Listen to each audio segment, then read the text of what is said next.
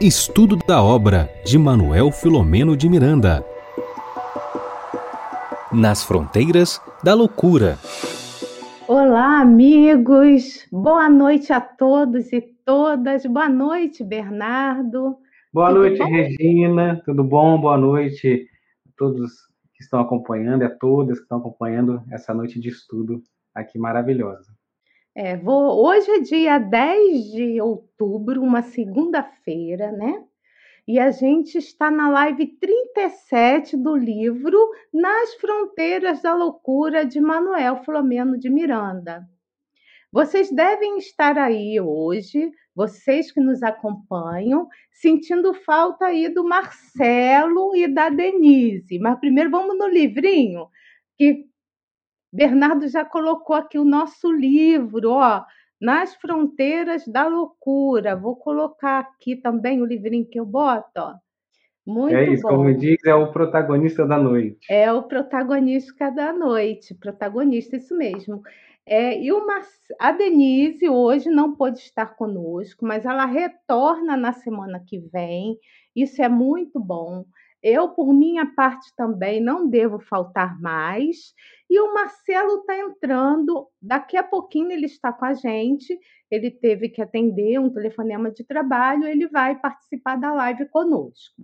Então, enquanto ele não vem, né? Primeiro, eu vou saudar mais uma vez os internautas de todo o país que estão conosco, né? Sempre. E, em especial, eu queria dar um alô, uma boa noite a duas internautas que eu estive num seminário numa casa espírita de São Paulo, a Frida e também a Frida e também a Selma.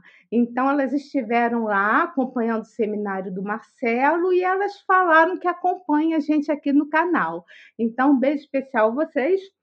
E vamos aí ao nosso livro de introdução aqui, antes da prece. Muito bom. Então, como eu estou com a incumbência de ler, a gente vai ler o capítulo 86 desse livro aqui, ó, Vida Feliz, que o Marcelo sempre traz, né, de Joana de Ângeles, psicografia de Divaldo Franco. Então, Bernardo, ficou com você a prece inicial, tudo bem? Tudo bem, eu faço então a prece hoje. Então tá bem. Vou ler aqui. Insiste na preservação da tua saúde. Muitas enfermidades têm origem no temperamento desajustado, nas emoções em desalinho em influências espirituais negativas. A ansiedade, o medo, o pessimismo, a ira, o ciúme, o ódio são responsáveis por males que ainda não se encontram catalogados, prejudicando a saúde física, emocional e mental. Esforça-te por permanecer em paz, cultivando os pensamentos bons que te propiciarão inestimáveis benefícios. Conforme preferires mentalmente, assim te fará a será a existência. Então vamos orar. Elevando nosso pensamento aos espíritos benfeitores, agradecendo essa oportunidade de estarmos aqui reunidos. Quero pedir todos os nossos anjos da guarda, né, os nossos amigos espirituais, que abençoe nossos lares, nossos familiares, nossos amigos, que possamos ter uma noite de estudo repleta de paz que possamos sintonizar com o alto para receber todo esse trabalho, esses fluidos que nos fazem tão bem nessa noite de segunda-feira. Que assim seja. Amém. Você viu, Bernardo, como tem a ver esse capítulo que a gente leu com o tema de hoje, né? Com com o capítulo de hoje. E como é você que vai começar o estudo desse capítulo, então, por favor, faça as honras, né? Dá, dá para fazer uma abordagem inicial sobre o que a gente está estudando. Pode ser assim, Bernardo? Claro, olha só. A gente, no, no finalzinho do capítulo anterior, no 27, nós tivemos ali a, a vontade né, de Julinda e, e o trabalho né, de aceitar receber o espírito de ela foi né o coração que estava tão engessado tão dolorido, tão machucado, né? A gente viu aquele desenlace e ela cedendo para o trabalho. Então, aqui no capítulo 28, a gente inicia, né, os trabalhos de recuperação. Então, agora vai se dar todo o processo reencarnatório, todo o diálogo fraterno em cima disso, que é o que? Os trabalhos de recuperação. Recuperação de quê? A gente fez um mergulho profundo, né, naquelas dificuldades dos espíritos, naquelas dificuldades que ele estava encontrando, né, de aceitar, de compreender cada qual a sua a sua relação, o seu papel naquela história. E aí agora, é, dado-se mais um passo, né, para a recuperação. Então começamos aqui no capítulo, é, no parágrafo 1, com a fala de Dr. Bezerra, né? O Dr. Bezerra, né, se acercou novamente de Ricardo e elucidou ali, né, e começou a falar, e começou, a, imagina então, né, doutor Bezerra conversando com o, o espírito de Ricardo, é, trazendo para ele ali aquela fala, né? Então ele começou assim, ó, quando planejaste o renascimento na condição de filho da nossa Julinda, né, pensavas no esforço, né? Naturalmente que ela se assimilava um pensamento teu e temia. Então ele vem trazendo né, a dificuldade que Julinda tinha em receber e também esse pensamento dele que também influenciava a Julinda tomar aquelas atitudes que ela tomou, né? Então está aqui trazendo, né, que é, precisa-se então de mudar as cenas, né? Porque os personagens são os mesmos. Aqui traz o Miranda, né? O, o Miranda trazendo a fala do Dr. Bezerra, né? Então aqui, ó, sem que se modifique a realidade de cada qual. Então, trazendo aqui para gente, assim, que vocês são personagens de uma história que precisa de um novo desfecho, de um novo é, caminhar, né? Então, trazendo aqui é, e traz uma explicação profunda, né, em que o ódio piora a situação emocional, enfim, trazendo é, toda a situação, né, de uma forma bem fraterna. Então, então fala aqui, ó, o teu renascimento está previsto pelos mensageiros que fomentam o progresso humano, né? Então, quem são esses mensageiros que, que, que fomentam o progresso humano, né? É toda essa pleide de espíritos que trabalham com, com na, na, evangelização, né? Esses mensageiros do Cristo. Então, tem ali muitos benfeitores auxiliando o renascimento. Então, o Miranda traz para o espírito do Ricardo, né? Traz para ele, olha, você vai estar amparado nesse seu renascimento, né, na sua reencarnação. E fala né, da situação é, infeliz, quanto foi a fatalidade do aborto, enfim, que, é, que foi essa coisa que estava cometendo novamente. A gente, no último, né, no último estudo, a gente vem falando, né, como um cometia um delito com o outro, grave, né, mas dessa vez tudo se encaminhando. Agora, então, sofrida a necessidade, né? Sofrida a necessidade, a necessidade, então, dispõe desse resgate. Então, fala dessa lei divina, né? Que está ali é, caminhando para o progresso, né? os mecanismos reparadores da lei divina para, então, é, eles fazendo com que eles possam, então, caminhar. Né? Então, fala aqui, ó, não ouvides que o ódio é o amor enfermo e que a vingança é a loucura do amor. Isso aqui eu fiquei meditando bastante, né? Que essa frase é, do. Bezerra, né? Para que a gente, Dr. Bezerra, para que a gente não não possa cometer isso novamente nessa oportunidade, né? É, tá reencarnando, vão ter problemas, vão ser situações penosas, mas não deixe que o ódio, é, esse amor que vocês têm, fique, enfermo, que aí acabe em ódio, né? E que a vingança é, é, é, o amor, é a loucura do amor. Então, assim, são pessoas que se amam, mas que estão machucadas, feridas, estão precisando exercitar esse, esse amor. Então, meditando sobre isso, né, sobre a reencarnação, é, vale lembrar ali do livro dos Espíritos, a pergunta 166, né, que fala sobre isso, né? Como pode, né, a alma que não alcançou ainda a perfeição durante a vida corpórea é, poder se depurar, né, melhorar, né? Então, assim, vem ali sofrendo uma nova prova, uma nova existência, né? Também tem a pergunta 132, 132 do Livro dos Espíritos, qual o objetivo da encarnação, né? Deus lhe impõe a encarnação com o fim de fazê-la chegar à perfeição, né? Para uns é expiação, para outros é missão. Então, traz aqui para a gente essa observação de que é a, o que é a encarnação, né? o que é que está ali por trás desse trabalho da encarnação. Então, esse processo é, de misericórdia divina para que uns a expiação, outra missão, mas que a gente possa se depurar, que a gente possa melhorar. Né? Tem também no livro é, Pensamento e Vida de Emmanuel, né, que fala dessa misericórdia divina, né, que é esse que fala sobre é, a misericórdia, é esse retorno que nós temos, a bênção do retorno para o reinício, retornarmos assim através de um berço, né, esse contato direto com nossos credores e devedores. Então, assim, nós temos credores, temos devedores, né? Nós somos credores de alguém, nós somos devedores a alguém que nos deu a oportunidade de estarmos aqui vivos, né? reencarnados, alguém nos gerou, né? Alguém teve esse cuidado, né? Aconteceu esse processo, né? São devedores também de muitos outros espíritos, né? Então, assim, aí é o equilíbrio da balança que o Emmanuel fala, né? Das leis divinas com isso. E aí vale a reflexão também, porque fala que o benfeitor, né? Ó, ferindo a, a, né, você vai maltratar Roberto, né? Então, assim, que aí vai ser o pai dele, né? Que está ali nessa configuração de família. Então, assim, você ferindo um, você fere a outro.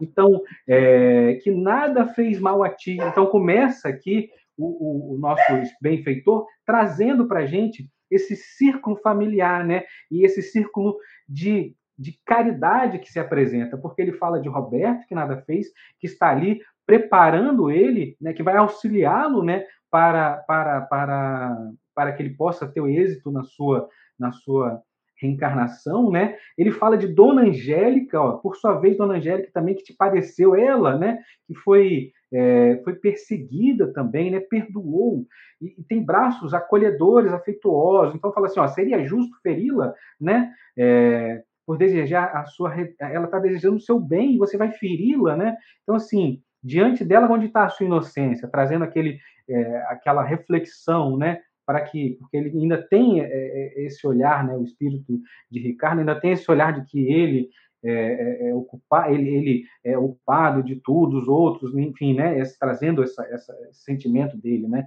Que ele que sofre tudo e todo mundo tem que pagar.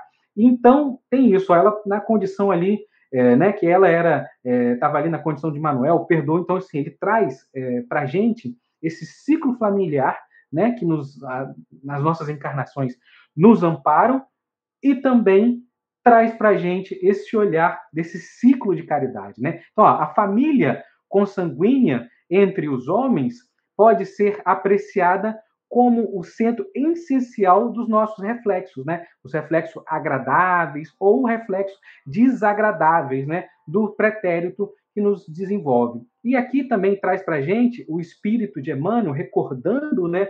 O, o nosso passado delituoso, né? Em seu momento de transformação, conta sobre é, ele traz aqui para a gente assim, o Emmanuel traz uma passagem que é muito importante que o doutor é, Bezerra traz para ele aqui, ó. Considera-se dois caminhos, né? O caminho que desdobram na sua frente, né? Onde não há a violência do Senhor. Então ele vai tomar essa decisão, né? Que é a opção, né? Que é de renunciar às paixões, né? Que estão ali pesadas, né? É, que precisam ser libertadas, né? Então assim, é, e o caminho de seguir ao Cristo e o caminho de, de, de não querer seguir ao Cristo, de não querer tomar para si, né? E é, é, eu me lembrei muito da passagem de Emmanuel, quando fala né, do, do seu passado, ali no Largo de Tiberíades, quando Jesus o encontrou e disse, né, está no seu querer né? Aproveitar agora ou daqui a milênios. Então, assim, vai me seguir agora ou daqui a milênios? E Emmanuel conta, né? Traz para gente, né? Fala, né? Que o coração dele não soube aproveitar esse minuto radioso que soara no relógio da vida do espírito, né? Há dois mil anos. Então, aqui o, quando que toca, né? Quando que está ali batendo o sino do seu relógio, que vai se, vão se colocar os caminhos na sua vida que você precisa tomar essa, essa rédea, né? Então, assim, sem violência, sem arbitrariedade, tem um caminho a seguir, né? Então, aqui, a opção desse modo é tua, renunciar à paixão, né, para conquistar a emoção libertadora que é programada para todos nós, vem trazendo aqui, né, o benfeitor. E aí, né, também, né, é, a fala do nosso benfeitor traz para gente é, uma coisa muito importante, porque, assim, ele vai ser, você vai ser amparado, o trabalho é, tem sustentação, mas não espere, porém, um roteiro de flores e alegria. traz aqui para a gente o benfeitor, né? Ó, não espere, porém, um roteiro de flores, de alegria, afinal, o maior devedor és tu, sem todavia que desejamos julgar os seus atos do passado, sem julgar os atos passados, mas olha, você é, não espere flores nem alegria, vai ser um trabalho difícil e árduo, né? Então, assim, temos aqui é, esse trabalho né, importante que cada um será dado sobre as suas obras. Né? Nos, nos alertava Jesus. Né? É, o tempo é o patrimônio que cada um de nós usa para o bem ou para o mal. Né? A gente que faz é, essa escolha do que é aqui. Então, traz para a gente aqui também, né? Porque, assim, foram várias encarnações, um ferindo o outro, né? Então, é, nesse momento também se apresenta, né? E fala, né? Sobre o Manuel, né? Não podemos é, esquecer do Manuel, que duas vezes seguidas, né, foi vitimado pelas circunstâncias que, envolve, que, que te envolveram, né, que envolve o Ricardo, né? Então, ó, ele então tem urgente necessidade de renascer. Traz aqui então o benfeitor falando, ó, Olha, esse aqui tem urgência em renascer. Você já está tendo oportunidade agora, aproveita. O trabalho dele vai demorar ainda um pouco mais. Lembra que ele vai para um lugar que ainda vai fazer todo um trabalho, né? E fala que, ó, quiçá, então virá um corpo, no entanto, mais tarde, assinalado por graves limitações orgânicas, né? Solicitando apoio, amparo, né? Que desse modo recuperar o mal que te fez, sofrendo então por amor do filhinho frágil, dependente. Então traz aqui né, as consequências né, que podem trazer o corpo, mais que tudo será um tesouro para a mãe, né, para esse, esse trabalho. Né? Então o benfeitor apresentava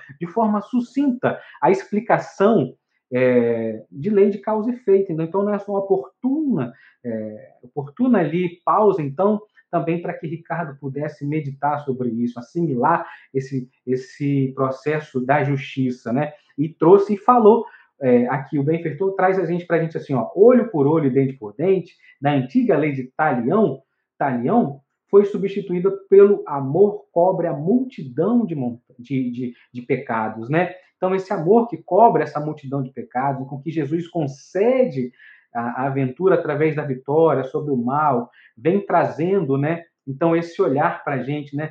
Fala, então, de Dona Angélica e Roberto, que estão envolvidos nesse programa de sofrimento deles, né? Mas o amor deles, porém, fará é, merecedores, né? Falar, fará menor, né? Que sejam as dores. Então, assim, amor de duas pessoas vai diminuir o seu sofrimento, né? Mas lembrando isso aqui também, então fazendo essa meditação, né, que a gente possa fazer sobre essa questão, né, da lei é, de Talião, que seria essa coisa é, pagar na mesma moeda o que foi feito, né? Então, assim, tem uma frase de Gandhi, né, que, que diz assim, como é, podemos é, fazer, então, essa reparação seria dessa melhor forma, né? Olho por olho, dente por dente. Se fosse assim, acabaríamos todos cegos e desdentados.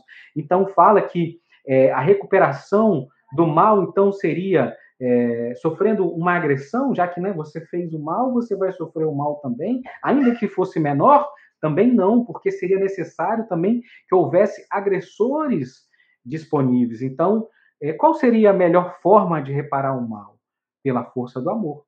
Sempre associada à vontade do indivíduo de querer efetivamente, né? Como diz nosso querido Allan Kardec, no Código Penal da Vida Futura, quando traz ali, né, no livro O Céu e o Inferno, traz ele para a gente falando isso, que embora seja o primeiro passo, né, a, a, o assunto de você buscar o arrependimento, né, só isso não basta, é preciso também que você passe por um processo, né, seja de expiação, de reparação, lembrando sempre com a justiça divina, com o amor de todo. Então, esse arrependimento, a expiação, a reparação que consiste, então, essas condições necessárias para pagar os traços dessas faltas que eles cometeram, né?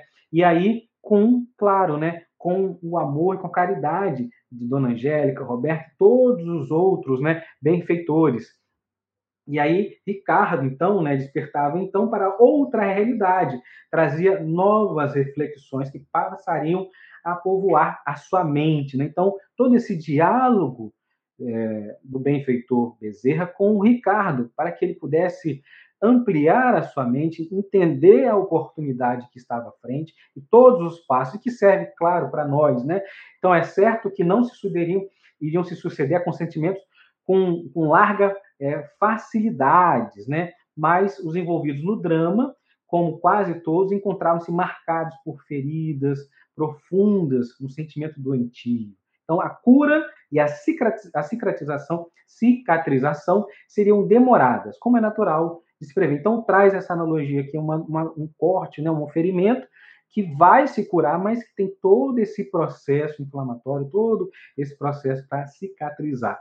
E lembrando também, né, que essa coisa do amor cobre a multidão é, de pecados, né? Vale lembrar muito a frase do Divaldo, né, que, que trouxe para a gente também uma reflexão, né? O bem que fazemos anula o mal que fizemos. Então, assim, importante sempre estar ali trabalhando no bem para que a gente possa aproveitar a nossa encarnação, para que a gente possa é, reparar os nossos erros. Então, é esse é o início, né, desses primeiros é, parágrafos do capítulo 28, onde o doutor Bezerra apresenta a Ricardo o que pode e o que precisa acontecer para que a sua reencarnação seja proveitosa.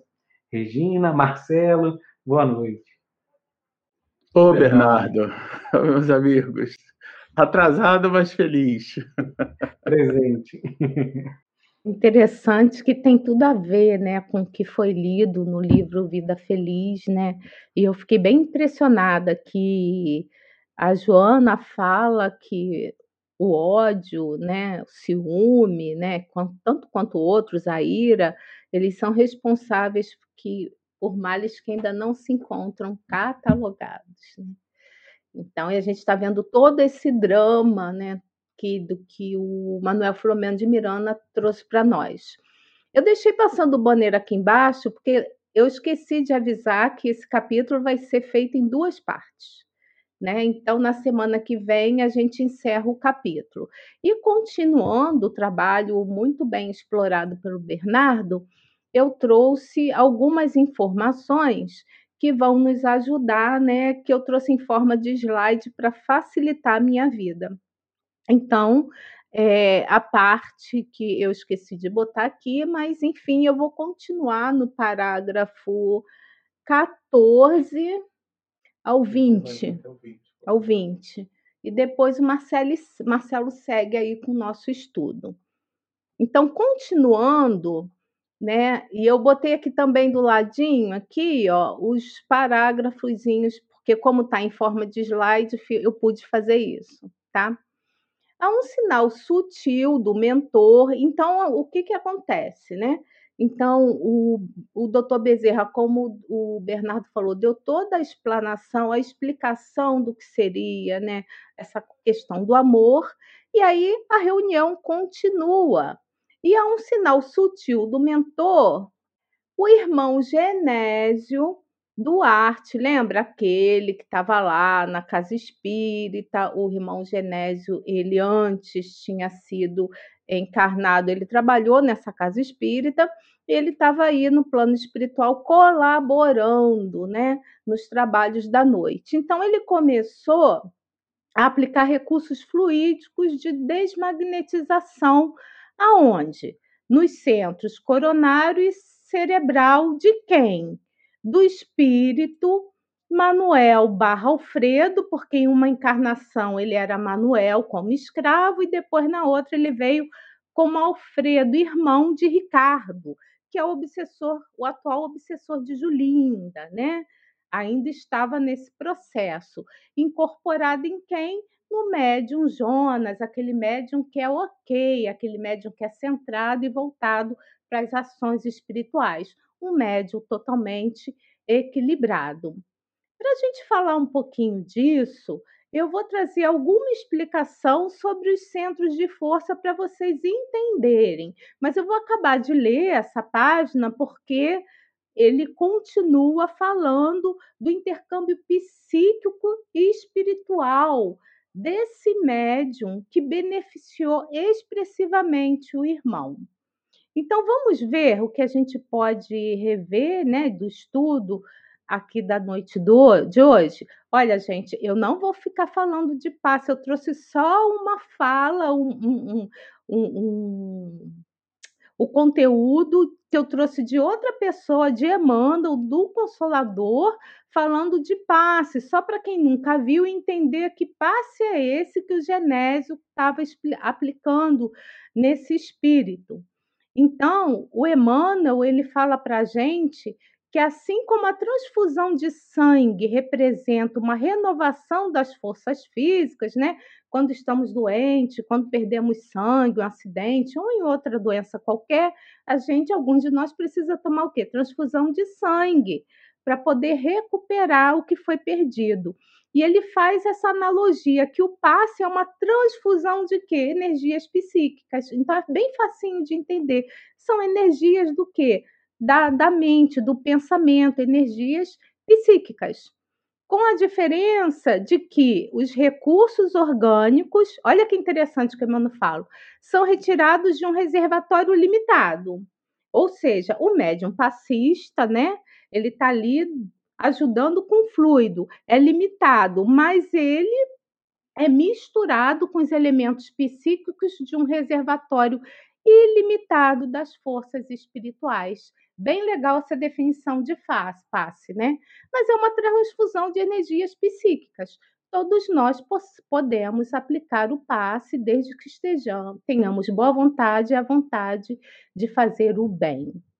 E aí eu trouxe para vocês. Ah, que pena que saiu um negocinho do coronário, mas tudo bem.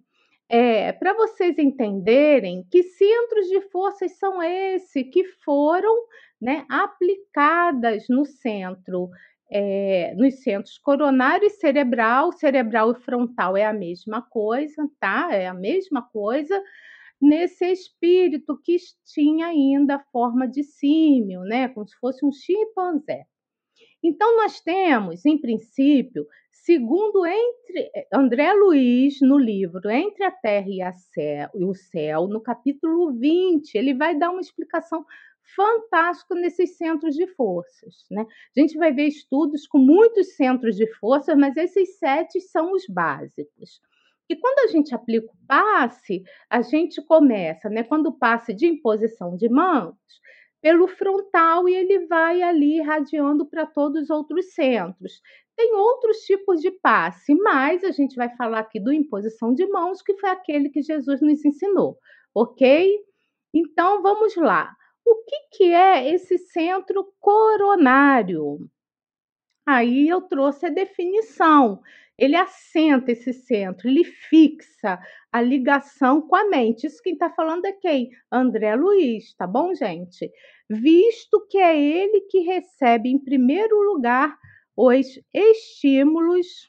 Tem que aumentar aqui para eu poder ver do que está escrito. Do. Quem pode me ajudar? Ah, do espírito. Porque na minha tela fica aqui o slide aqui, está me atrapalhando um pouquinho. Pronto, agora está ótimo. É, do espírito. Então, esse é o centro coronário, é o início de tudo, ele fica nessa região. E por que, que eu estou falando isso para vocês? Para o entendimento do estudo do livro e para, se tiver algum médium passista, entender o que está fazendo na hora do passe. O entendimento é muito importante. O frontal ou o cerebral, ele ordena as percepções de variada espécie.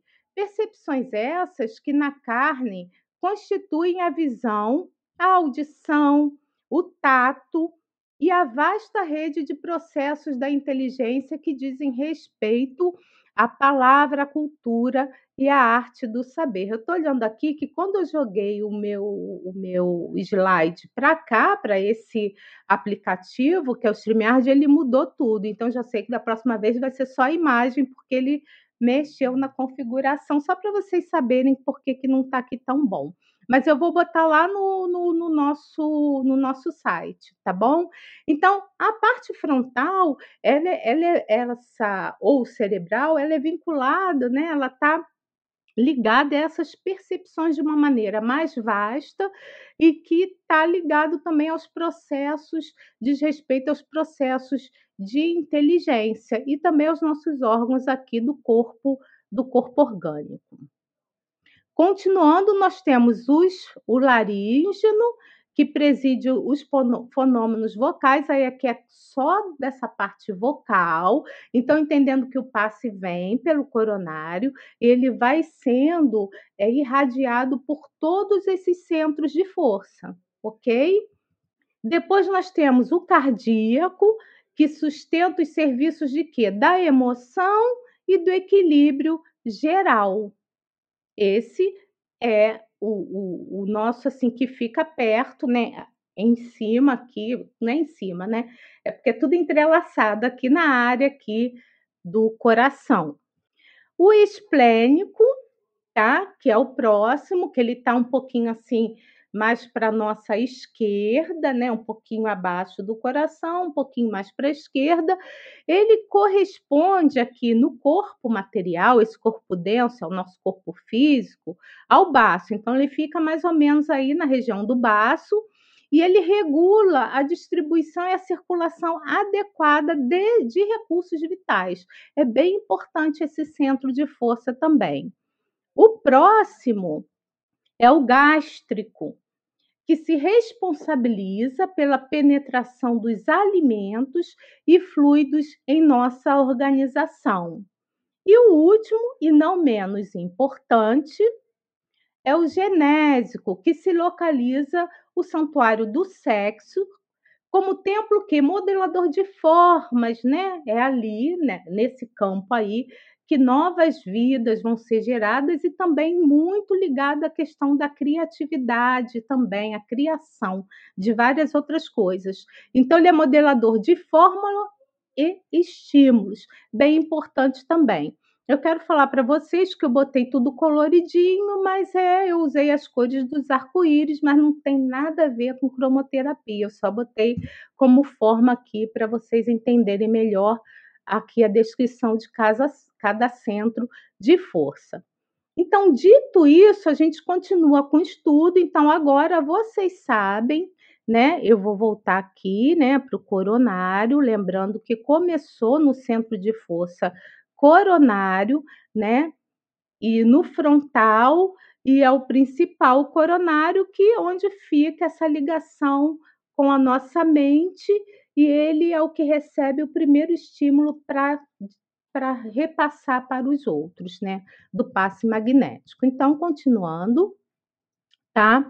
Então, esses, é, inter, esse intercâmbio, né, esses minutos, que assim, sensacional isso também, esse parágrafo 15, que vai falar da importância desse intercâmbio espiritual, perispiritual, entre o médium e o espírito, no caso aqui, o espírito, é, o símio, né, que teve encarnações passadas como Manuel e como Alfredo, né? Então, o que, que acontece? Quando o médium ele está dando a comunicação, ele também, além de estar tá em aprendizado, ele também está do, doando energias psíquicas boas. Ele está ajudando ao equilíbrio daquele espírito que está em sofrimento.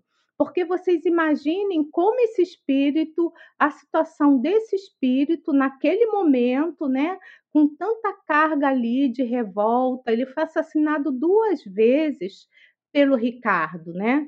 Então, por esse obsessor, o Ricardo, que é obsessor da Julinda, por duas vezes. Então, ele tinha muito ódio do Ricardo, tá? Então, enfim, então o médium, ele o médium, qualquer médium, mas nesse caso é o médium Jonas, ele está ajudando a equilibrar essas forças psíquicas também.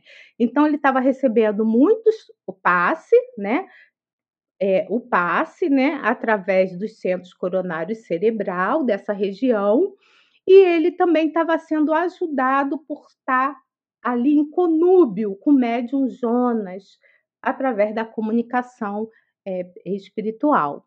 Então, Continuando, o Miranda fala que, ajustado ao modo humano de companheiro encarnado e assimilando as energias benéficas do ambiente, porque lembram, estavam todos concentrados, estavam todos em oração, então tudo favorecia para o bem-estar daquele, digamos assim, daquele paciente, que é aquele espírito que estava daquela forma, né? que estava muito adoecido, né? Então, tudo isso modificou-lhe é, o aspecto da agitação. Vocês lembram no episódio passado, aqui com Marcelo, com Bernardo, que ele estava muito agitado, né? Ele estava assim com muita ira, muito revoltado. E mais para trás também, a gente vai ver que os olhos estavam vermelhos e tal. Então, aquilo foi acalmando esse espírito.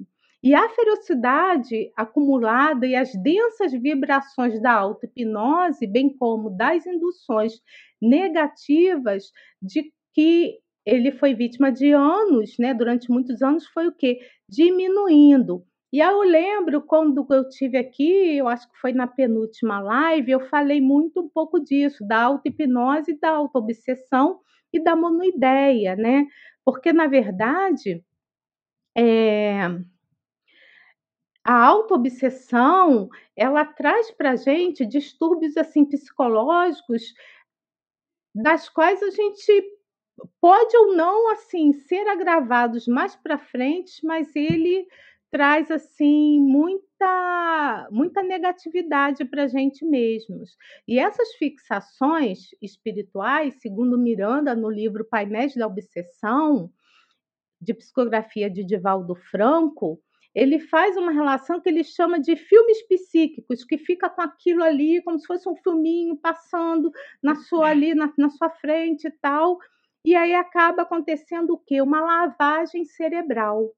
E essa lavagem cerebral, né, através dessa carga emocional grande, né, é, é que é hipnotizadora dele mesmo, o que, que vai acontecendo? além de limitar os interesses desse espírito, ele vai fazendo que vai plasmando, vai modificando o seu perispírito, que é de um material plástico, moldável, e é por isso que ele tinha esse aspecto de símio, porque ele mesmo foi se colocando naquela, mudando o seu a estrutura do seu perispírito e se colocando daquela naquela condição, né? Lembrando também que essa monoideia, ela traduz o quê? Um quadro de perturbação espiritual do ser. Tá? Então a gente precisa assim ter muito cuidado com isso. A gente precisa lembrar sempre da prece, né? E aí esses espíritos aí ele acaba vivendo o tempo todo essa autoobsessão. Continuando, né? Eu achei também sensacional essa frase que é colocada aqui, né? O contágio do bem é de eficiência imediata. Vou repetir o contágio do bem é de eficiência imediata. Então, era tanta gente vibrando no bem, era tanta gente auxiliando, né? E tinha chegado a hora dele também. Tem isso também, né? Tinha chegado a hora, ele estava no momento pre, é, propício para sua mudança, né? Que aí tudo isso fez com que ele se acalmasse, que ele começasse a mudar não só o comportamento, como também, a gente vai ver mais para frente, acho que o Marcelo vai falar sobre isso, do seu perispírito. E ele fala que por isso que a vida resulta de um ato de amor do nosso Pai. O bem é sempre o bem, Deus ama todos, e quando chega nessa hora, a gente não tem como fugir, né? Não tem como fugir essa lei do amor que é grandioso. Continuando, né? No, cap... no parágrafo 16, então, é, à medida, né, Miranda fala que essas energias perniciosas, energias ruins, viu, gente? Que se encontravam, olha só, fixadas aonde? Agora todo mundo sabe onde que é. Aqui nesse centro, na verdade aqui na frente, que é o frontal, nesse centro cerebral do sofredor, víamos deslindar-se o que um fio negro de substância pegajosa que emanava um odor desagradável. Então essas energias deletérias elas foram que sendo dissolvidas, transformadas, modificadas. Simultaneamente, exteriorizavam da onde? Do centro coronário, ondas vibratórias sucessivas que se diluíam à medida que abandonavam o fulcro emissor. Olha que coisa linda, olha que coisa boa, olha como é que é importante o bem e importante também o passe, viu? O passe ministrado aí com todo amor, com toda a energia de um espírito benfeitor, tá? O técnico em passes, no 17, nos diz assim, né, Miranda? Permanecia inatingido, olha que interessante, pelas irradiações negativas. Então, mesmo que estava, essas energias estavam sendo dissolvidas, ele continuava sereno.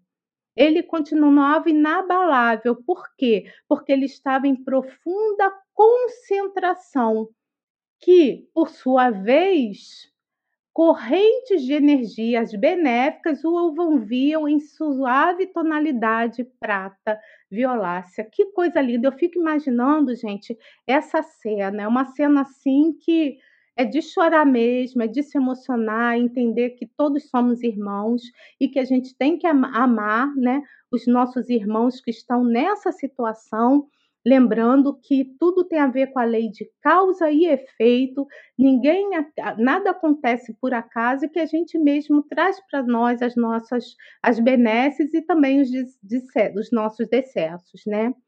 E aí esse espírito em forma de símio, ele gemia pungentemente como se tivesse que numa cirurgia psíquica um pouco dolorosa. Por que um pouco dolorosa? Porque essas energias absorvidas, aí quem explica é o Dr. Bezerra de Menezes, né? Impregnaram-lhe os centros espirituais, aqueles que a gente viu, tá? Tão profundamente que se condensaram, impondo-lhe compleição simiesca, né, que era parecido com um chimpanzé, um grande chimpanzé, na sucessão do tempo. E essas formas de pensamentos pessimistas, essa hipnose, né, que ele mesmo, essa auto-hipnose, é, juntamente, agora aqui é hipnose mesmo, dos outros companheiros que estavam vinculados ao mal, atuaram no corpo de plasma biológico, encarregando-se de submetê-lo à situação em que se encontra, como eu tinha falado, né? E então, não sei se aqui já é o Marcelo, não, que ainda sou eu, atuando em sentido oposto através de movimentos rítmicos circulares, aí é uma outra técnica, né? Nós vamos seguir aqui da direita para a esquerda, sob o comando mental bem dirigido, podem se extrair as fixações que se condensaram, liberando o paciente na poderosa constrição que o submete. Então, o que será agora que vai acontecer com esse espírito, né? Esse espírito tão dorido, tão tão um espírito que estava vinculado, né, com tanta ira, com tanta cólera, com tanto mal no seu coração. Quem vai poder dizer melhor para a gente é o Marcelo, né, que vai continuar com o estudo. É com você, Marcelo. O que, será que vai acontecer com esse espírito? Vai acontecer, já aconteceu, né? Boa noite, gente. Esse capítulo ele traz, eu primeiro preciso fazer assim uma, uma espécie de pausa, né? É, esse capítulo traz é, considerações que o autor espiritual já estabeleceu em outras obras, né? Então, muito embora seja um, um assunto né, que cause assim, um certo impacto, porque quando a gente fala de subjugação, quando a gente fala de deformação perispiritual, de licantropia, como ele coloca aqui, de zoantropia, que são essas formas né, animalescas, como é o caso desse espírito, que se apresenta ali como um símio, né? É claro que quando a gente lê isso aqui, a gente fica, bom, pelo menos eu fiquei bastante impactado. Mas é uma, uma informação, vamos dizer assim, recorrente na literatura desse autor espiritual. Tá? Essa é uma primeira observação que a gente queria colocar, porque isso, isso não é, também é, não é uma coisa assim que, nossa, nunca vi isso. Né? Não.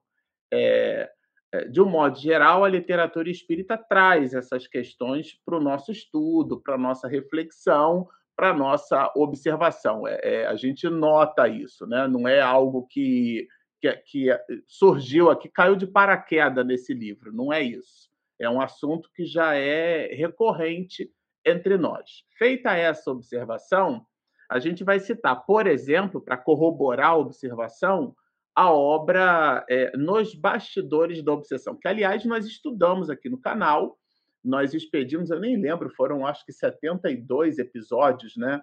Do, da live toda, do estudo da obra Nos Bastidores da Obsessão. Depois a gente confirma. O número é o menos importante.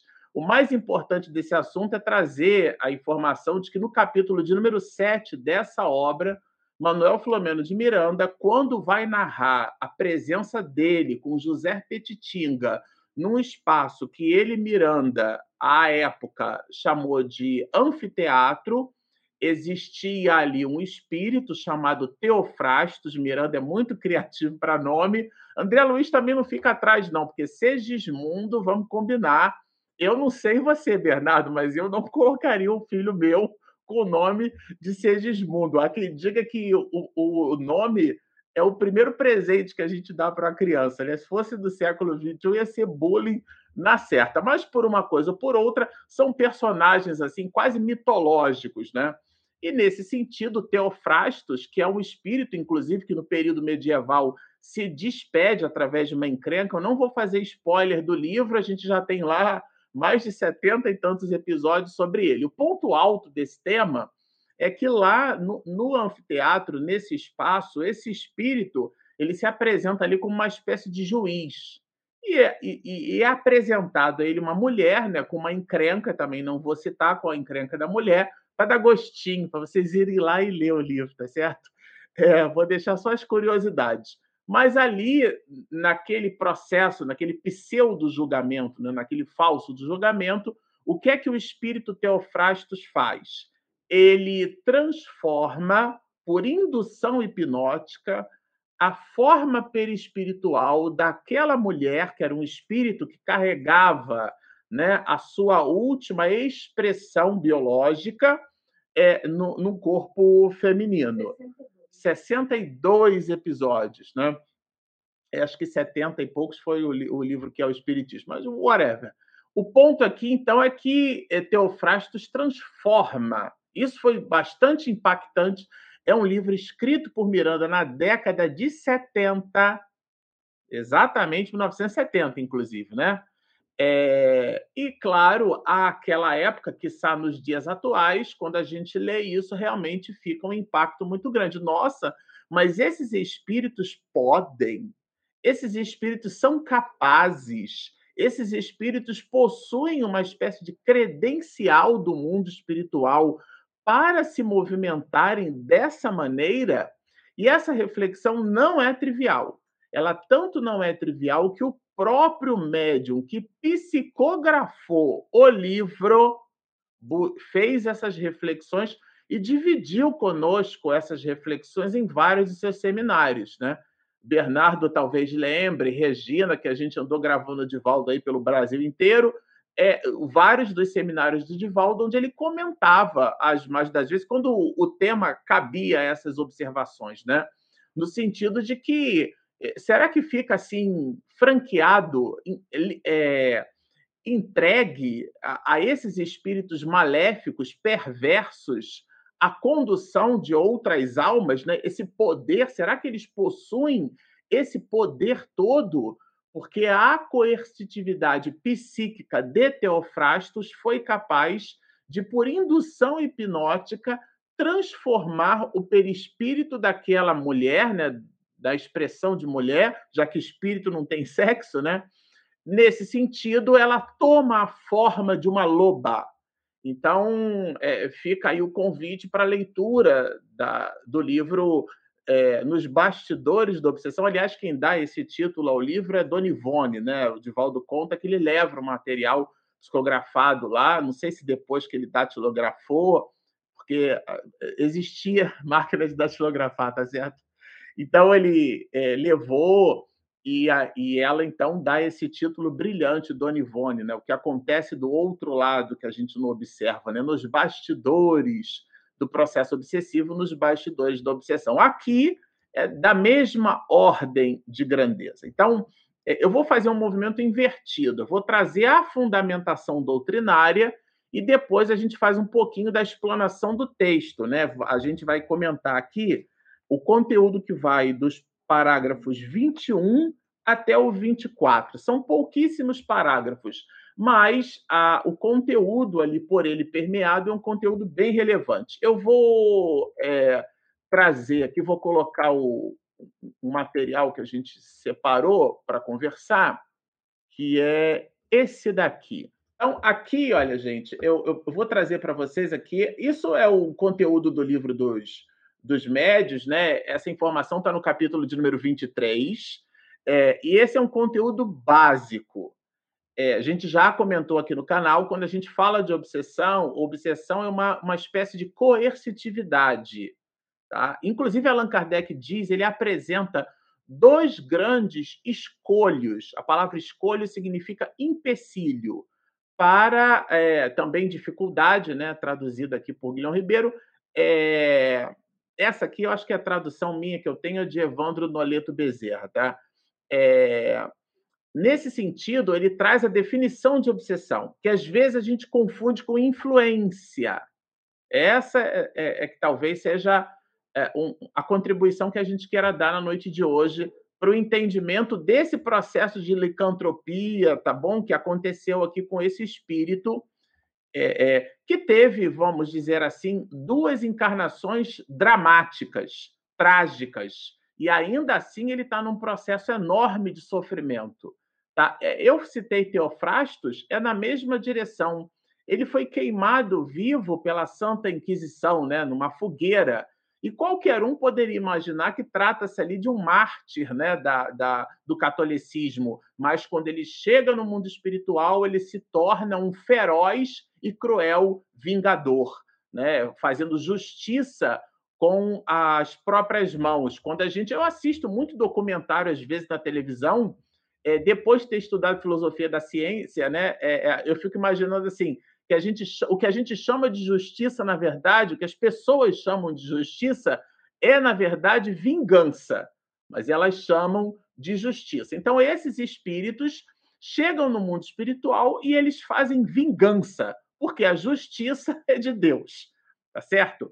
Nessa perspectiva, esses espíritos são espíritos maus ou espíritos perversos ou espíritos no diálogo de Jesus com Simão Pedro muito mais ignorantes do que propriamente maus, né? Essa é uma tese, por exemplo, é, socrático-platônica, né? Platão dizia que o homem é, é, por natureza ele tem compleição para as coisas boas, né? Rousseau dizia que o, o falava do bom selvagem, o homem é essencialmente bom, contrastando, por exemplo, com o pensamento de Hobbes, né? O homem é o lobo do próprio homem. Então, nesse sentido, cada um de nós tem uma visão. Mas o ponto aqui é que esses espíritos, quando eles chegam no mundo espiritual, eles potencializam a raiva, o ódio, o descontentamento e eles constroem uma outra identidade, uma identidade maléfica no caso de Teofrastos, ele mesmo tendo vivido na, no poder eclesiástico, ele chega no mundo espiritual, mantém aquela indumentária, né, ainda que carregada de caricatura, é, mas mantém aquele halo, né, como se fosse um sacerdote, como se fosse uma, uma, uma pessoa que mantém, que é uma espécie de chefe daquela cidade, né, daquele anfiteatro. E a gente, quando olha esse quadro, fica precisando entender o que é que significa obsessão à luz da doutrina espírita. E Allan Kardec vai falar que a obsessão, é, eu disse aqui que existem dois escolhos, né? O primeiro escolho é a obsessão empecilho, e o segundo é o da identidade dos espíritos. O primeiro deles, quer dizer, quando ele diz assim: olha, devemos colocar em primeira linha aqui embaixo, ó, em primeira linha que a gente deve colocar. Vejam que interessante. O que a obsessão. E aí ele vai definir obsessão. Isto é, olha aqui em cima, ó, o domínio. Já falei disso aqui no canal algumas vezes. O domínio que alguns espíritos exercem sobre certas pessoas. Nunca é praticada por espíritos é, é, superiores, só por espíritos inferiores e tudo mais. Mas não é a influência. A obsessão é o domínio. Então, é bem interessante a gente tomar isso por nota, né? Se chegam a dominar alguém, de novo a palavra dominar, identificam-se com o espírito deste. O que, que é esse identificam? Ah, esse entrelaçamento, aquilo que a gente gosta né, de chamar de ressonância. Você pega um diapasão, aproxima um diapasão com 440 vibrações por segundo. A segunda nota de um violão, né? O violão tem seis, o violão de seis cordas, né? Nem todo violão tem seis cordas, mas o violão de seis cordas, o encordoamento, de cima para baixo, mi, lá, ré, sol, si, mi. Né? Se for de baixo para cima, mi, si, sol, ré, lá, mi. A quinta corda, ou a segunda de cima para baixo, é a corda lá ela tensionada ao ponto né, de produzir 440 vibrações no intervalo de um segundo, ela reproduzirá a nota Lá. Se você não encostar na corda, pegar um diapasão de forquilha, que você bateu ele, e você só aproximar no violão, a corda vai vibrar. O nome disso chama-se ressonância. É um fenômeno físico que, por, por assimilação, né, por analogia, dá para a gente entender é aqui que ele chama de, é, quando ele fala de identificação. Então, o, o, o, obsessor ele não é um demônio. Ele é, as mais das vezes, um amigo nosso, que a gente traiu a confiança. Ele é um primo, irmão, marido de outrora, esposa, como é o caso aqui trazido por Miranda, né? Esses espíritos eles têm uma encrenca espiritual entre eles. Eles não são criaturas agnósticas umas às outras, isto é, elas não são desconhecidas umas das outras. Elas fazem parte, olha que interessante, da mesma família espiritual. São da mesma família. Que Miranda reúne todo mundo ali para poder dissolver a encrenca. Então esse domínio, ele está intimamente ligado à capacidade de conexão, essa ressonância vibratória. Bom, Agora vamos falar para a gente entender o que vai no parágrafo 21, que é a palavra subjugação. A subjugação é o estágio extremo do processo obsessivo. Allan Kardec traz aqui para a gente, né, no capítulo 23, a obsessão que é, que é que todo mundo tem, obsessão simples, é igual gripe, né? É, todo mundo pega, então não é Covid, né? É igual gripe. Então, você recebe uma sugestãozinha e dá aquele sorrisinho de Mona Lisa e gosta da sugestão que recebeu do espírito. Isso é obsessão simples. Depois, quando aquilo abre um fulcro, né? Quando você gosta, você se alimenta e sente até falta desse mesmo processo, é aquilo vira, a criatura acha que ela é um vagalume, tudo que ela toca brilha, ela acha que ela brilha, que ela é melhor que todo mundo. Então, esse é o fascinado por ele mesmo ele é um gatinho, ele se olha no espelho e se enxerga um leão, né? Então, esse é um problema grande. O último estágio do processo é, do processo obsessivo, se é que dá para chamar assim, é o da subjugação. Ele está sob o jugo. Allan Kardec não quis usar a palavra possessão, muito embora depois na revista Espírita ele trabalhe bastante é, é, essa ideia, tá? Mas a, a ideia da possessão é porque você não tem dois espíritos habitando simultaneamente o mesmo corpo. Né? Não existe isso. Isso está bem car é, caracterizado no capítulo 9 é, da parte segunda do livro dos Espíritos, né? do mundo espírita ao mundo dos espíritos, é, é, é o, a segunda parte, que, aliás, a gente está estudando aqui no canal. Então, não existe isso, né? dois espíritos simultaneamente atuando sobre o mesmo corpo. O espírito obsessor, ele se conecta com o obsedado, perispírito a perispírito, e essa conexão estabelece no, como resultante final, naquele corpo físico, aquela manifestação doentia, que pode se dar de duas formas no caso da subjugação. Ela pode ser física, subjugação física. Allan Kardec até traz no livro dos médios um rapaz que a moça passava assim, ele se jogava, né? Como se ele tivesse se, é, é, se declarando para a menina. Era uma cena patética, né? E tudo mais. E, e, na verdade, espiritualmente falando, os espíritos é como se tivessem, como se ele fosse um cavalo, um animal, e eles puxavam, assim como se fosse uma charrete, o espírito, do, a pessoa, né, dobrava o joelho involuntariamente, porque existia ali um elemento de conexão. Essa é a subjugação física. E existe um outro tipo de subjugação, que é a subjugação moral.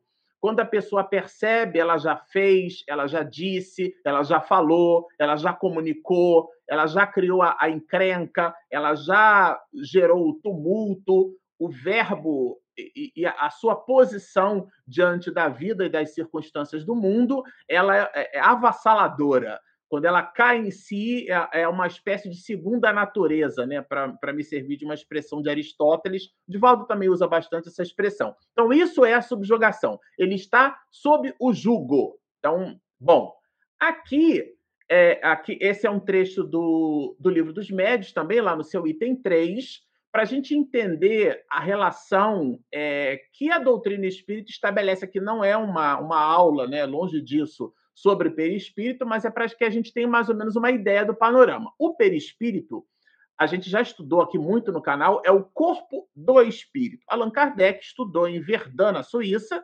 Ele recebia aulas de Pestalozzi, né? Pestalozzi, Johann Henrique Pestalozzi, ele distribuía aulas extracurriculares. Né? E aí muitos gostavam de esquiar, tinha, no inverno o lago ficava eh, congelado e a turma brincava. Allan Kardec gostava de plantinha, adorava plantinha. E ele pegava as sementes, né? Na semente de pêssego tem uma película. O nome daquela película é perisperma. E ele cunhou uma expressão. Essa palavra não existia no planeta até o século XIX. Perispírito é, é o envoltório, é o perisperma do espírito. Porque o espírito é imaterial. Quando a pessoa diz assim, minha avó materna desencarnou, a paterna eu não conheci. A minha avó materna, se a pessoa diz que viu minha avó Maria, ela viu tudo, menos a minha avó Maria, no caso de um médium vidente. Porque o espírito, em essência, ele é imaterial. O que a pessoa viu foi o corpo espiritual da minha avó materna, personificado, moldado, pelo psiquismo desse espírito como Maria. Porque se apresentar como Joaquim, você, isso aí é fake, né? Não pode ser minha avó. Minha avó tinha trança, né? Era o gênero é, biológico feminino, nada disso. Então ela vai se apresentar plasticamente da forma como eu vou identificar com facilidade. Então essa plasticidade pertence ao perispírito. Então, e, Allan Kardec é bem categórico. Não conhecemos a natureza íntima do perispírito, que tem de gente por aí inventando querela sobre perispírito, não está não tá na conta. Ele deixa aqui bem claro, se você quiser acompanhar. Está no item 3, né, da, da, logo no início da obra. Né? Bom, depois ele vai dizer para gente que o perispírito é matéria. Sendo matéria o perispírito, é por onde o espírito atua. Então, ele atua sobre a matéria. E é uma matéria é, que não está na tabela periódica, mas ainda assim é matéria. Porque as construções de Deus são a inteligência, né, o princípio inteligente do universo, que se desenvolve, adquire a consciência de si mesmo, a gente chama de espírito, recebe o carimbo de simples ignorante e constrói a sua trajetória ascensional em direção a Deus. Essa é a primeira construção de Deus, a criação de seres inteligentes, princípio inteligente do universo. Depois Deus tem uma outra criação e não confundir a criação com, a, com o criador porque a gente qualifica os atributos do universo para explicar Deus, mas os atributos do universo são atributos materiais e Deus não é material. Então, o universo, que é formado por matéria, né? hoje a astrofísica comenta conosco que mais de 90% do material das galáxias, que eles chamam de matéria escura, eles têm alguma coisa ali gerando ação gravitacional, mas eles não sabem exatamente o que é. 90%. Só a Via Láctea tem de 200 a 400 bilhões de estrelas, não são astros, são estrelas. Isso não dá 10% do volume da matéria que tem na galáxia. Uma só. Então, a gente não sabe nada por enquanto. Tudo isso é matéria. E o perispírito também é matéria. Sendo matéria, ele sofre transformações. Então, é, isso é bem adequado. E essa matéria, ou entendimento, estudo, aprofundamento, a doutrina espírita nos diz assim: olha, ela, o perispírito é a chave de inúmeros problemas até hoje não explicados. É através do estudo do perispírito, que é o corpo do espírito, é que a gente vai conseguir explicar tudo isso. Então, para ficar por analogia, né, fácil de entender, é, na obra Nosso Lar, né, André Luiz, é o primeiro livro de, um, de uma série delas, André Luiz, no mundo espiritual, desejando ter com a sua mãe, ele dorme, já tinha desencarnado, ele dorme, deixa o perispírito lá e vai, em essência, ter com a mãe dele.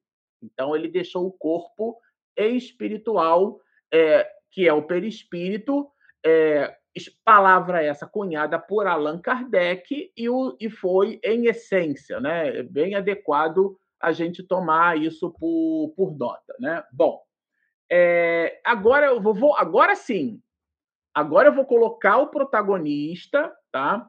Da, das nossas, aqui das nossas lives, e com ele a gente vai é, trabalhar o conteúdo que Miranda trouxe, né? A partir dessas observações. Vejam, é, ele vai comentar assim, tá? É, que estávamos, né? Quando estávamos era ele, Miranda, com o doutor Bezerra, diante de quê? Ali, naquele. É, de um processo obsessivo de subjugação deformadora. A subjugação a gente já entendeu. E deformadora porque o perispírito, a plasticidade do perispírito, pelo psiquismo daquela alma que se estabelece numa condição de ódio primitivo. Daí a ideia do símil. E, e, gerando, né? E ele já aproveita que é um texto, está em itálico, porque a Miranda narrando o texto do Dr. Bezerra. Então, isso aqui é uma fala do Dr. Bezerra de Menezes. Os fenômenos de licantropia, de zoantropia e de monoideísmo. A ideia do monoideísmo é, é a monoideia, né? a ideia única, que inclusive é uma das pistas do processo obsessivo. Se você estiver constantemente pensando o tempo inteiro num assunto só, começa a orar. Começa a orar, porque essa, essa monoideia constante, né? Ela, sobretudo quando te traz aflição, é, é, é, sobressalto, descontentamento, taquicardia, sudorese, muito cuidado com isso, tá? Elas produzem o quê?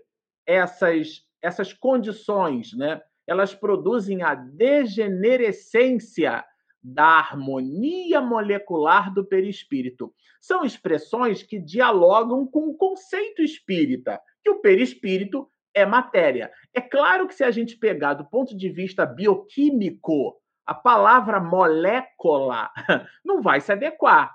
O que é uma molécula de água? Né? Uma molécula de água é formada por um átomo né, de oxigênio e por dois átomos de hidrogênio. Por isso que a gente diz H2O. O hidrogênio tem valência 1, o oxigênio tem valência 6. 6 do hidrogênio com mais 2 de cada hidrogênio, né? 6 com 2 dá 8. 8 é o que o elemento químico precisa para atingir aquilo que em química a gente chama de estabilidade eletrônica. Então você tem nesses átomos que é uma palavra grega, né? Vem de átomos, que é sem divisão. Você forma, com átomos, você forma uma molécula. É claro que essa é uma expressão que carrega uma analogia. Analogia. Para que a gente entenda que a realidade perispiritual ainda assim é material. Tá? E mais do que isso, para que a gente entenda que essa realidade material pode sofrer transformações quando a mente está em desalinho. Isso é bem adequado. A pessoa que, que cultiva um objeto, a pessoa que, que cultiva o corpo, né? É, é, é, o culto ao corpo, nenhum problema, é ótimo cuidar do corpo, faz academia se você pode, mas muito cuidado com a maneira com que você se relaciona com seu próprio corpo porque nós não somos o nosso corpo, nós estamos nele, mas não somos ele. E é bem adequado. Nós somos espíritos. Isso aqui é uma live espírita. Então, a realidade nossa é uma realidade espiritual, tá certo? A realidade material é igual Matrix. A gente acha que está vivendo uma realidade, mas é fake. É tudo fake. Então, na mente é onde começam as coisas. É essa informação trazida, então, aqui por, por, por Miranda, né, quando ele coloca, quando ele põe no papel a fala do Dr. Bezerra de Menezes. Bom, tornam-se entidades essas que manipulam o psiquismo de outras, né, sobretudo as mais frágeis, né, infinitamente infelizes, que pululam, né, que estão ali o, é, é, é, o tempo inteiro nas reuniões inferiores do planeta. Re regiões inferiores do planeta. E a região inferior não é o centro da Terra.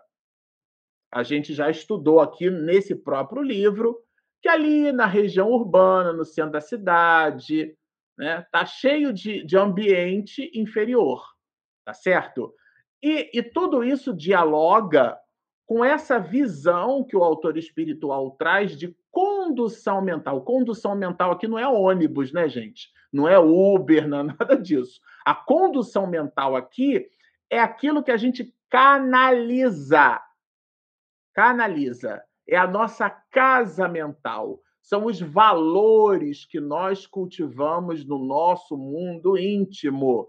Eu lendo um material né, é, sobre neurociência, que aliás hoje está tá meio que na moda isso, né? Não queria ficar por fora para não falar muita ignorância, né? Não destilar muita ignorância sobre o tema. Uma das coisas que, que eu aprendi estudando, né, lendo, vamos dizer assim, sobre o assunto, é que essa espécie de. É, o, são os TDAHs da vida, né? O, o, essa hiperatividade ela é cerebral. Ela não necessariamente se dá na manifestação corpórea. Então é como se a pessoa, a criança, né, tá ali quietinha, mas eu vou usar uma expressão assim a lá carioquês, né? O couro tá comendo na mente. A criança tá quietinha, mas ela tá ali, olha, a mente está fervilhando, ela tá irrequieta. Então, nossa, esse menino não para, né? ele deve ter é, é, hiperatividade. Não necessariamente, porque, é, é, do ponto de vista clínico, né, essa hiperatividade é cerebral. Então, tudo começa na mente. O desequilíbrio, o reequilíbrio, a, a, a dificuldade. Tem gente que tem dificuldade de concentração. É, estávamos no domingo fazendo um seminário né, sobre, sobre a, a ideia de unidade né, na, na, na reunião mediúnica foi maravilhoso. E, bom, uma companheira no intervalo falou assim: Nossa, mas eu às vezes tenho tanta dificuldade de concentração. Conversando comigo no intervalo, ali no cafezinho, falei assim: Olha, eu também tenho. Ela, ah, eu, aqui, a casa espírita que eu frequento, do lado, assim, o pessoal tocava música, não sei se era um bar, e aí, eh, eu terrível. E às vezes, na reunião mediúnica, eu não escuto nada do bar. E eu me lembrei do Serge, que no Serge era assim também, né? Às vezes a gente não escutava, tinha ali a música, o pessoal. Vocês imaginem, né? Perto da, da Lapa, no Rio de Janeiro. Então o negócio era, era animado. E agora no IEE, a casa espírita que a gente frequenta é rota de avião. Eu já vou encerrar. É rota de avião. E lá na, quando, quando, eu percebo que eu estou desconcentrado, quando durante a reunião mediúnica eu escuto os aviões passando. Então, essa ideia da concentração, essa ideia do poder mental, da condução mental, ela é muito importante, porque esse espírito não foi órfão das circunstâncias, ele se deixou conduzir. Regina, é com você. Então vamos aqui, né, às perguntas e respostas né, a nosso segundo momento de interação aqui, né?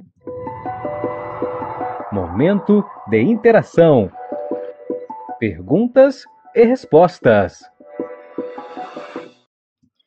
Bom, a Thaís sempre presente Boa noite, Thaís. Você está sempre conosco. Obrigada por participar do nosso estudo. Ela faz uma pergunta para nós três. Na verdade, a Thaís é uma pergunta para cada um, é o que temos aqui até o momento. Bernardo, como a família é o epicentro e centro da melhora do espírito, E quando isso não é possível, pela parte do espírito. Claro, Deus não abandona e nem deixa sem amor divino. É, Thaís, boa noite. Vou me valer aqui das palavras do Dr. Bezerra, né? É, meditando aqui sobre o que você falou. Então, assim, né, a família, esse local onde nós temos oportunidade de exercitar é, trabalhar muitas coisas que precisamos melhorar, né? É, dentre as quais a principal é a paciência. Temos aqui é, o que Bezerra falou para o espírito de Ricardo. Ó, considera dois caminhos, né? Que é, é, são duas opções que desdobram sempre à nossa frente, que é a de que não tem violência na, na, na, na no Senhor, né? Que é a opção que é de renunciar às nossas paixões, né? É, que, que trabalham e que dificultam o nosso aprimoramento, ou, né? Com, caminhamos para poder trabalhar para a felicidade, né? Que, é, que querendo ou não, é que ó, a, é é a nossa fatalidade é o bem, né? Que sempre vai ser concedido a todos nós. Então, se por acaso temos ali algum é, espírito no nosso ambiente familiar, né, algum ente querido, encarnado, que se, se coloca é, muito avesso e que desperta na gente muita dificuldade, isso é para primeiro para nós, né, nós precisamos exercitar uh, e melhorar, como né, identificar o que o que o que o que nos o que gera na gente raiva, o que gera impaciência, o que gera na gente nisso, e o segundo é acolher. Agora, do, do outro, né, do outro espírito, nós não temos esse, esse poder de ação de modificar e de impor um caminho para ele. Nós, nós estamos, é, nós damos as condições é, para que esse espírito possa ter, né, todas as ferramentas para que ele possa ter o seu aprimoramento moral, seja um filho, né, educando, fazendo o evangelho no lar, colocando na casa espírita, na evangelização, né, é, orientando. Agora, cabe a, a, a esse espírito utilizar essas ferramentas, o apoio sempre vai ter. Mas é isso, né? Mas isso, o importante é que a gente possa ter essa consciência do que primeiro eu preciso melhorar, porque é, é muito curioso, só para resumir, né? Muitas vezes a gente abre o evangelho e fica assim, hum, isso aqui é para fulano, hum, isso aqui, outra pessoa, fulano tinha que ouvir isso aqui. Na verdade, somos nós, somos nós que precisamos, né? Então, muitas vezes nós achamos que, que certa mensagem ou certa colocação é para uma pessoa ou outra, mas é, no fundo, para a gente mesmo é da Thaís. Ela pergunta para mim, ela fala assim: Pois é, o benefício do passe dada pelo benfeitor apenas foi benéfico pelo fato que o paciente aceitou em seu coração o passe e sentiu a vibração de amor, né? Olha, Thaís, esse espírito ele sentiu a vibração do amor, sim. Mas não quer dizer, se você observar nos capítulos anteriores e nesse que a gente leu, ele ainda estava ainda muito transtornado, mas ele estava muito cansado, né? Então, assim, esses espíritos muito endurecidos não quer dizer que eles consigam assimilar tudo, né? Ah, eu eu tô assim, realmente eu vou amar, eu vou entrar nessa família e eu vou vou, tô sentindo, tô aberta aqui para o passe. Não, não é bem assim não, Thaís, porque era um espírito muito endurecido.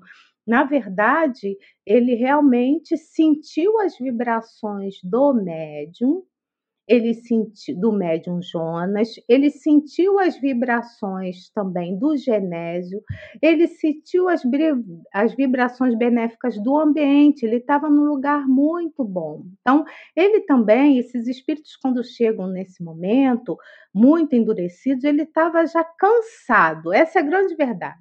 Eles chegam já numa situação que ainda acreditam que o que eles estão fazendo está certo, nesse caso desse espírito do, do símio, tá? Nesse caso específico, mas não quer dizer que ele, ele já estava com esse coração todo aberto assim para o amor e por isso que ele foi beneficiado. Ainda não.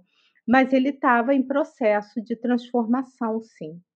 Foi mais ou menos assim que eu entendi. Se alguém quiser se colocar, fiquem à vontade.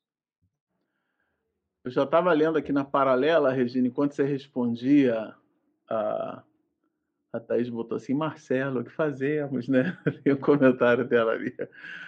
Vamos lá, Thaís. Primeiro, um beijo para você, um abraço. É sempre bom ter vocês. O Daniel, ele hoje não teve por aqui, não. né? O Daniel deve estar com compromisso.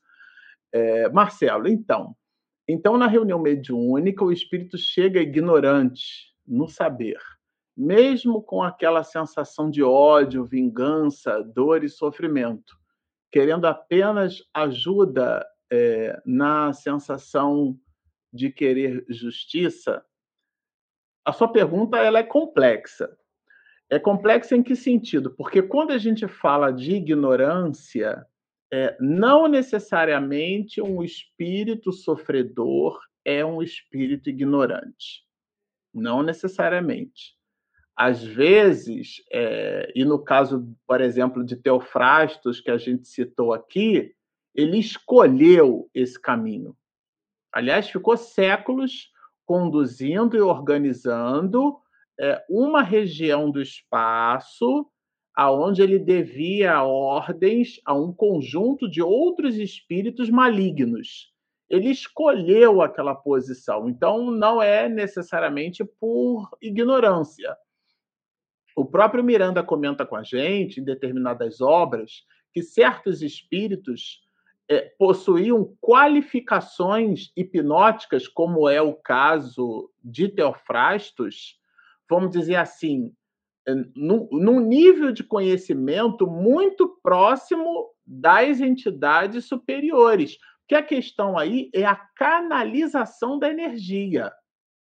É a canalização. A pessoa, por exemplo, que dedica a sua vida a um esporte, ela, ela se vê ali a braços dados com a disciplina, com o regramento, porque o esporte é o, é o momento do exercício físico e, e, tão mais importante que o momento do exercício físico é o instante do descanso, do sono, da alimentação. Então, um atleta de alto rendimento, ele não vai para balada, ele não come qualquer coisa, porque e aí claro que isso vai emprestar como hábito, como disciplina para aquela criatura um conjunto de valores. Essa disciplina mais tarde ele vai canalizar para uma outra vertente, mas o hábito ele já adquiriu. Então é disso que a gente está falando. Nessa perspectiva, determinados espíritos possuem é, é, componentes cognitivos, possuem conhecimento para manipulação fluídica, para processos de indução hipnótica. Ele só não canalizou para o bem, mas ele conhece, ele sabe, então ele não é ignorante. Então, quando você fala da ignorância, não necessariamente todos os espíritos sofredores são ignorantes. Desconhecem né, o seu quadro, desconhecem o que está acontecendo com ele. Agora, no caso do ódio, da vingança, da dor e do sofrimento, que são sentimentos muito terríveis, eles, o que, que esses sentimentos fazem conosco? Eles nos cegam. Então a pessoa ela constrói uma outra realidade. E aí entram os benfeitores espirituais e descortinam. Aliás, foi o que aconteceu com Teofrastos. Super recomendo, tá, Thaís? Você dá uma lida na obra, porque ela traz exatamente a movimentação, a alteração de comportamento desse espírito. A próxima eu vou passar, porque já tem mais três, eu vou passar para o Bernardo, tá? Para ficar direitinho na É o analista Júnior que está aqui também, sempre participando. Boa noite. Como devedores em que todos somos, né? Podemos esperar um roteiro de flores e alegrias em um mundo de expiações e provas. Aqui também o benfeitor traz para a gente assim: não esperes, porém, um roteiro de flores e alegria. Então, assim, a nossa felicidade não é deste mundo, né? Nossa felicidade, é, na verdade, é um trabalho assim. Nós precisamos entender, né? Que nós estamos no mundo de provas e expiações. Então, assim, ampliando, né, de forma rápida aqui a nossa visão, o nosso entendimento, né? Somos devedores e credores de vários espíritos pelos quais é, encontramos e nos associamos, associamos nessa longa jornada nas nossas encarnações. Então, assim, encontrar já um roteiro de flores e alegrias é quando nós temos a oportunidade e a misericórdia divina nos auxiliando para poder é, fazer e, e, utilizar as ferramentas, estar tá aqui nesse momento de estudo, ampliando nossa, nossa mente, meditando sobre as ações, recebendo o passe dos Espíritos benfeitores. Esse é o roteiro de, de Flores e Alegria, porque a jornada e o trabalho e, e as ferramentas pelo qual é, a gente recebe a reencarnação é que a gente faça os nossos esforços para que a gente possa melhorar. Então, assim, esse é o roteiro que os benfeitores trazem de, de flores e alegria, mas não espere nós, né, facilidades é, na, na, aplicação da execução da tarefa e da, da prova que temos que passar nas nossas encarnações. Muito bem, essa aqui eu vou responder e depois eu vou passar outra para o Marcelo responder e vou verificar se tem mais perguntas. É da Renata. Outra dúvida. O espírito com perispírito deformado como animal conseguiria reencarnar como humano de primeira? Desculpa se for pergunta boba.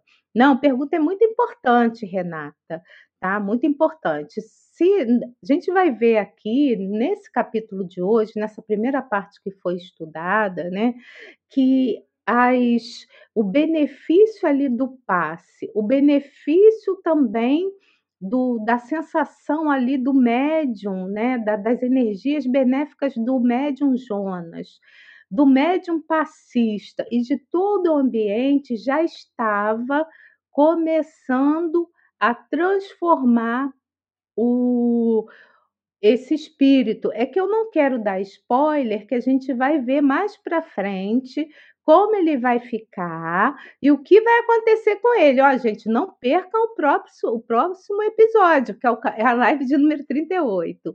Mas nesse momento, se você observar no que foi falado ali por Miranda, pelo Dr. Bezerra de Menezes, ele já estava se modificando e a gente vai ver que essa mudança ela vai acontecer paulatinamente, mas a gente vai estudar melhor no próximo episódio e nos que vierem para frente, tá? Mas pode sim. Tá, ele já estava ali sendo trabalhado, né, ali pela bondade ali dos bons espíritos, né, pelo amor maior de Deus por todos nós, para que ele pudesse começar a se modificar, primeiramente ele, e aí com isso ele estaria modificando o seu perispírito. Com você, Marcelo. É a Renata, né? Uhum. Boa noite, muito obrigada pelo estudo. Se o médium estiver fascinado, tem jeito de perceber a obsessão? É, é ótima pergunta, né? A gente estudou isso aqui bastante, sabe, Renata, no canal. É, depende do nível de fascinação, né? Do grau. É, e existem casos em que, de fato, a pessoa está tão apaixonada por ela mesma, né? Que para quem tem um martelo na mão, tudo é prego, né? sabe, Renata? Então a pessoa está tão fascinada por ela mesma que ela não observa que, que, que as pessoas a estão aconselhando, ela não consegue estabelecer. Mas sempre tem um jeito, né?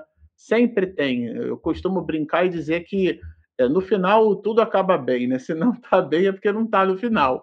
Então, nesse sentido, sim, a gente, uma hora, quando a gente fala se tem, se tem jeito, é claro que tem jeito. É que, de uma maneira geral, a gente analisa as circunstâncias em cima de uma historiografia finita de uma encarnação. Mas nós somos espíritos imortais. Então, às vezes, aquele processo de fascinação pode levar séculos o que é que são séculos diante dos milênios e mais milênios, tá certo? É, da nossa vida. Então é uma série, um ano que você passou na escola, você puxa pela memória, nossa, minha quinta série, na época que não tinha, né? Classe de alfabetização, não tinha, não tinha ideia do ensino médio, a gente chamava de, de ginásio primário, né? científico. Você puxa ali a minha quinta série, a minha sexta série, a minha prova de matemática, aquilo passou. Você lembra, assim, né? Mas no momento em que a gente viveu aquilo, nossa. Então, algumas angústias do espírito são assim. No momento em que a gente passa pela dificuldade, nossa, é, é uma tempestade. E é natural que o seja pela nossa condição naquele instante. Mas nós somos espíritos imortais. Então, dentro da historiografia da imortalidade, o fascinado, uma hora dá jeito, viu? a gente vai encerrar nossa live aqui da noite de hoje, agradecendo a presença de vocês. Eu entrei atrasadinho aqui, né? precisei atender uma, uma, um compromisso aqui no trabalho. A Denise, a Regina, fez a misericórdia de dividir um espaçozinho dela né, comigo, porque é, eu, e o Bernardo também. Bernardo concordou, Regina também. Eu entrei aqui de intruso hoje na live, viu? Porque a gente tinha feito a divisão do estudo eu não participaria com vocês por conta do meu TCC. Eu tenho um boné de estudante, mas consegui entregar na plataforma a, a, a proposta universitária do meu TCC, e aí a gente conseguiu lastro para poder participar da live, ainda que com algum, algum atraso. Bom, sempre ao final, a gente não faz isso no início. No início, a gente faz a prece, porque essa é uma atividade espírita e nós gostamos de iniciar uma atividade espírita com oração né, por uma questão, pela obviedade do, da própria movimentação em que nos encontramos. Mas no final a gente gosta de perguntar o seguinte: se você é, assistiu tudo até aqui, gostou do que ouviu, olha, está embaixo do, Renato, do Bernardo a animação, mas ainda não se inscreveu, por favor, clique ali em inscreva-se do lado, a Regina vai acertar. Do lado. é o efeito espelho, dá trabalho, né? Dá um nó na mente, né? Vamos lá, Regina, vê se você consegue, ó. Inscreva, ah, sininho aí do teu lado aí, ó. Clica no gostei para receber todas as notificações. Agora vem o quê? Vai ficar embaixo do Bernardo também. Olha isso. Agora tem o nosso aplicativo. Ele é gratuito. Ele está disponível, isso mesmo, gratuito. Você não paga nada, não tem propaganda lá dentro, nada disso. Você não paga absolutamente nada. É só fazer o download do aplicativo. O nome é esse aí, olha, Espiritismo e Mediunidade. Então, baixe o nosso aplicativo, é 100% gratuito. Você terá todo o conteúdo nosso na palma de sua mão. Bom, estão feitos aí os convites, baixe o nosso app, inscrevam-se no nosso canal, Sigam-nos e muita paz. Vamos nos despedir conversando com alto e dizendo assim: Querido Rabi da Galileia, amigo incondicional de todos os instantes, estamos nós aqui, tuas ovelhas, conectadas neste ideal de serviço. Abençoa esta nossa singela, despretensiosa, mas honesta reunião de estudo aonde nos conectando com a obra de Miranda, buscamos o esclarecimento do nosso próprio comportamento. Abençoa-nos e porque somos criaturas muito frágeis, ampara-nos no dia de hoje, no instante de agora, amanhã e para todo sempre. Muito obrigado.